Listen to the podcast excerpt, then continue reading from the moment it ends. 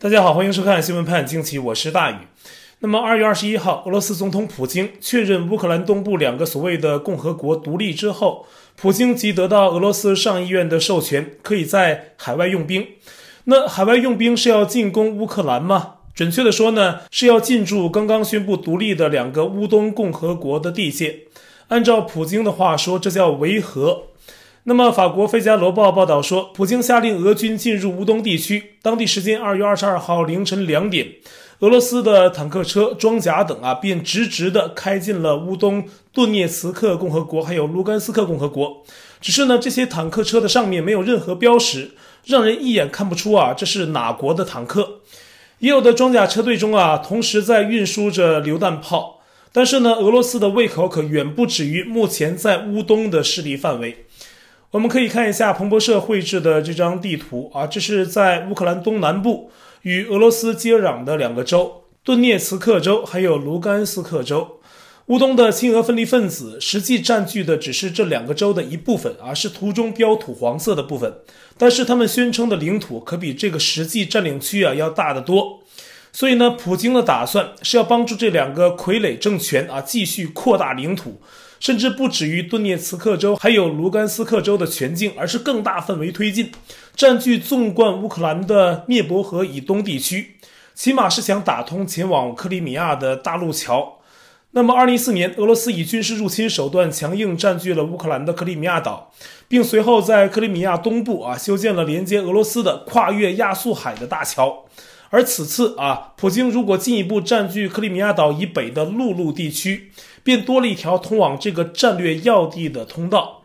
而国际媒体纷纷引述军事专家的分析说呀，普京在达成这一步之前呢，还可能直接针对乌克兰首都基辅采取一些行动。前北约盟军最高司令克拉克就说呀，俄军可能在基辅搞暗杀，而且暗杀的对象啊，最高可达乌克兰现任总统泽伦斯基。美国的《华盛顿邮报》也报道说，普京当局好像正在编拟一份黑名单，列明了要在乌克兰境内暗杀逮捕的对象。那乌克兰首都的民众对俄军突如其来的行动感到惊骇啊，全城人民都在商量对策。总统泽伦斯基啊，正着手跟俄罗斯断交，而基辅的民众想得更现实，比如有人打算给自己的孩子书包上标记血型。意思是呢，万一战火烧到首都，孩子有任何的闪失，救护人员可以给孩子急救时及时的输血。那为了保卫家园家人，乌克兰人早就开始练习射击和使用武器，无论男女老幼，他们可能期盼着不要有用到的那一天。但是呢，现实似乎是越来越事与愿违。而在乌东分离者的占领区内，则是另一种景象。有的人因为俄军的到来啊，放烟火庆祝。按照普京当局的话说，乌克兰会率先进攻乌东地区，所以呢，俄罗斯正忙着给这里的亲俄居民发护照，并协助他们撤离乌东。但是呢，撤离行动协调的并不是很好，有人在巴士上啊长时间受冻，也还没达到目的地啊。是的啊，普京就是这样告诉乌东两个独立共和国的人，说乌克兰会先打过去。可是熟悉的人都知道，这几乎是不可能的。乌克兰的军力无法跟俄罗斯匹敌啊，一直都是避战的，跟俄罗斯斡旋靠的是国际的压力。当初呢，乌克兰前总统波罗申科在国际斡旋的会议上跟普京见面，普京根本就不愿意拿正眼看一下那乌克兰的总统，相当受辱。所以啊，普京说乌克兰会先进攻，完全是一种欺骗外界的话术。就好像他努力给外界营造的印象啊，俄军进入乌克兰东部，这不是入侵，而是应两个独立共和国的求助前往支援，维护当地和平。而接下去俄罗斯真的主动出击，攻城略地，还会有别的借口。普京现在就在喊啊，说要基辅的掌权者立刻减少敌意，并要乌克兰为接下去可能发生的流血事件担负全责。但是这些霸道无理的说辞，在国际社会那里当然是行不通的。那目前呢，俄罗斯公然承认乌东两处独立，并且派军进入，在国际社会眼中，这已经是侵略了，等于是彻底撕毁了帮助乌东维持早前现状的明斯克协议。这份协议给谈判解决乌东问题提供了一个借口。但是呢，现在随着俄军的行动，也已经名存实亡。英国官员呢，甚至形容这是欧洲最黑暗的一天，而德国也宣布暂停修建向德国输送俄罗斯天然气的北溪二号输气管。那美国白宫呢，已经正式确认事件定性啊，这是俄罗斯侵略乌克兰的开始啊，仅仅是开始。而此时此刻，驻扎欧洲的美军已经获得授权，可以进行军队和军事武器的调动啊，目的是对爱沙尼亚、立陶宛、拉脱维亚等波罗的海的盟友进行防御。那准确说呢，是保护在欧洲的所有北约成员国。如果此时乌克兰已经加入北约，那么北约可能已经跟俄罗斯发生冲突了。这也是乌克兰加入北约步履维艰的重要原因啊！俄罗斯是坚决反对乌克兰加入北约，因为那样的话呀，门口的乌克兰就将是限制俄罗斯行动的镣铐，而乌克兰政府是越来越亲西方。现在普京等于是想先发制人，而对于乌克兰呢，美国早已对其进行了军火援助。二月二十二号，乌克兰外长正在美国访问，他与美国国防部长奥斯汀会面。美国防长警告说，俄罗斯目前仍然有机会避免一场全面爆发的战争，暗示呢，俄国接下去的军事行动可能会使战事失控。而此时呢，美国已经制定了对俄罗斯的全面制裁措施，这要比二零一四年的还要严重。那么，二零一四年的制裁使得俄罗斯一度进入经济寒冬，而目前呢，美国要对俄罗斯两家大型金融机构主权债务进行全面的制裁。所谓主权债务的制裁呀，是指。拒绝俄罗斯政府向西方国家筹集资金，也不能在西方市场交易债务。美国同时宣布了对俄罗斯精英阶层，包括高官们及其家属的制裁等等。那俄罗斯入侵乌克兰遭受制裁是预期之内的事，而普京与西方的谈判呢，并没有得到他想要的东西，比如啊，按照俄罗斯的意愿承认乌东分离地区的地位，或是明确拒绝乌克兰进入西方国家怀抱。之所以不惜被重手制裁，也要在乌克兰搞出这么一件事儿啊，一方面呢是普京的战略思考，要在接壤俄罗斯东部的乌克兰搞出一个战略缓冲带，防止西方的军队导弹可以更快地进入俄罗斯内地。那另一方面呢，这是普京继续建功立业啊，给自己争取民望，给他这个实际上连任了二十多年的俄罗斯最高实际统治者，一个可以被俄罗斯后人记住的历史遗产。那说到这儿啊，可能很多朋友都想到了邪恶的中共啊，在想他会不会见样学样呢？特别是一些亲共媒体看到俄罗斯开始进攻乌克兰了啊，就开始文宣鼓噪，对台湾展开心理战。那有的媒体说台湾就是乌克兰，但是乌克兰还有足够的战略纵深啊，可以经得起分离主义者的折腾。可是台湾没有这样的战略纵深。也有的媒体说，美国和西方国家对乌克兰袖手旁观啊，说是要是台湾被中共打也会这样啊，云云。趁机宣扬要向对岸屈服的一些言论。可是呢，实际上台湾跟乌克兰在战略意义上是不同的。西方国家对待中共的态度啊，最近几年变化也极大。美国早已把中共置于俄罗斯之上，是国家安全的最大威胁。那这说明，即便西方对俄罗斯进攻乌克兰采取一种谨慎的态度处置，并不意味着中共一旦入侵台湾，他们也会大眼瞪小眼的看着。不然呢，美国也不必三番五次派航母在印太海域巡航。那日本前首相安倍也不必喊话说台湾有事儿就是日本有事儿。可以说。美国及其盟友的战略重心，如今已经不是俄罗斯，而是中共。而台湾作为抵制中共的刀尖儿啊，丢了台湾等于没了这个刀尖儿，没了这个桥头堡。西方国家要以不同的态度权衡的。因此呢，乌克兰发生的事儿对台湾有一种警示，但却并不能等同对待。这种警示的意义在于，台湾要加强与世界强国，例如美日的合作，并继续加强自己的国际参与度，并且积极备战，提升防务能力。况且，台湾与乌克兰还有几个最大的不同。俄罗斯的普京强权已经成型了啊，在国内能够挑战普京的人真的没什么了。所以呢，普京敢于用兵啊，而反观习近平政权内部危机重重，党内四分五裂，二十大连任呢也正遭遇着越来越明显的抵制，跟普京权力的稳定性啊不在一个等级上。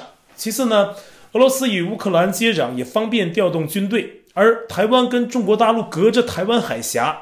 这是台湾可以依赖的天险。那再者，俄罗斯相对于乌克兰来说，兵强马壮，实力悬殊，而中共直到二零二五年才可能啊具备比较有把握的跨海攻台能力。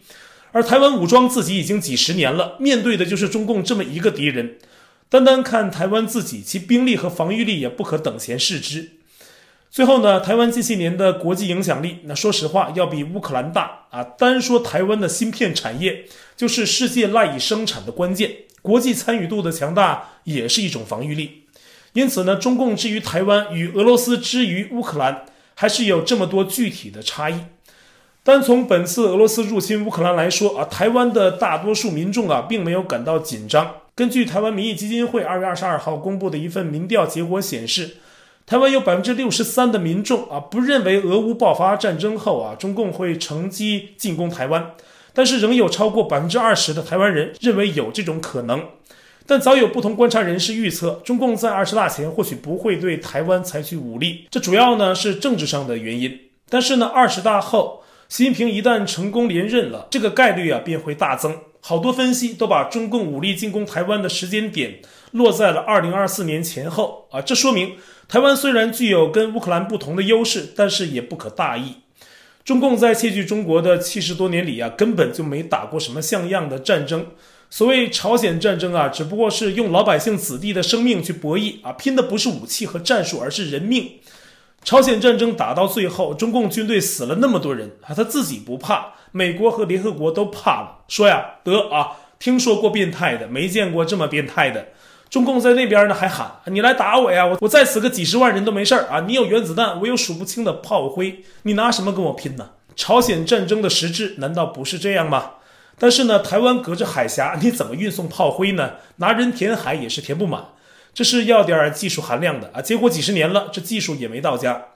其实啊，跳出来看，限制中共最严重的就是中共自身啊！邪恶的中共为自己创造了无数的麻烦，它只要继续存在。政权的危机是如影随形，会不断有政治事件或跟政治有关的严重社会事件爆出。就说最近的这个徐州丰县的巴哈尔姆，或者说铁链女事件，已经构成了中共的一个新的危机啊！在任何国家解决不就完了吗？但中共把它生生的变成了一个危机，用了自己的话讲，是涉及公信力的危机。就算当局拼命封杀相关的言论，但是有关巴哈尔姆的微博话题阅读量已经超过了四十八亿次。成了压不下去的热搜词，可见呢，本次事件影响深远。因为每个人呢，都怕自己家里的妻女，甚至是自己，成为下一个巴哈尔姆那样遭遇的人。因为这种事儿在中国社会实在是太普遍了啊，成为顽疾，当局根本不管。北京之春的荣誉主编胡平对美国之音说呀：“铁链女的案子水很深，但是呢，从徐州政府先后四次破绽百出的通报就能看出。”从一开始说不涉及人口贩卖，到后来说董志民等人涉嫌拐卖妇女等等罪名，而这个水很深，包含的意思很多。那其中一点就是卷入铁链女案的人呢，不只是普通村民。一位网友引述自己在徐州当兵的朋友话说，徐州的情况比外界知道的更邪恶。他们把绑架来的女人呐当成赚钱工具，逼他们卖淫，在当地嫖娼、强奸被拐卖女子的人，除了当地官员，还有驻军士兵。甚至是路过的司机，过去几十年一直都存在。徐州好多乡县都有这种事儿，还不只是丰县。而巴哈尔姆的那些孩子啊，甚至都不排除有嫖客留下的种。有人查了董志民家的族谱，显示其兄弟两人呢都是按照族谱起名的啊。董志民一代人呢都带个志字儿，而董志民的八个孩子啊，按说呢应该每个孩子都带个诗字儿啊，诗歌的诗，但是呢没有。说明根本没有按照族谱起名，那这些孩子是不是亲生的呢？而根据另一位知情人的最新消息，巴哈尔姆即是李莹，而李莹刚被拐到丰县的时候，就被当地的一个所谓强人强奸了，因为不顺从，所以被拔了牙齿。此案呢涉及官府和黑社会，很不单纯。而董志民扮演的可能是一个实实在在的皮条客。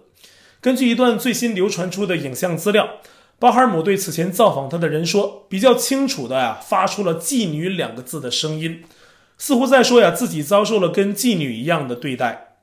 而当时去探访他的人呢，是问他饿不饿，要不要吃什么东西。他突然提出这样的控诉，这显然不是去探望他的人预期会听到的内容。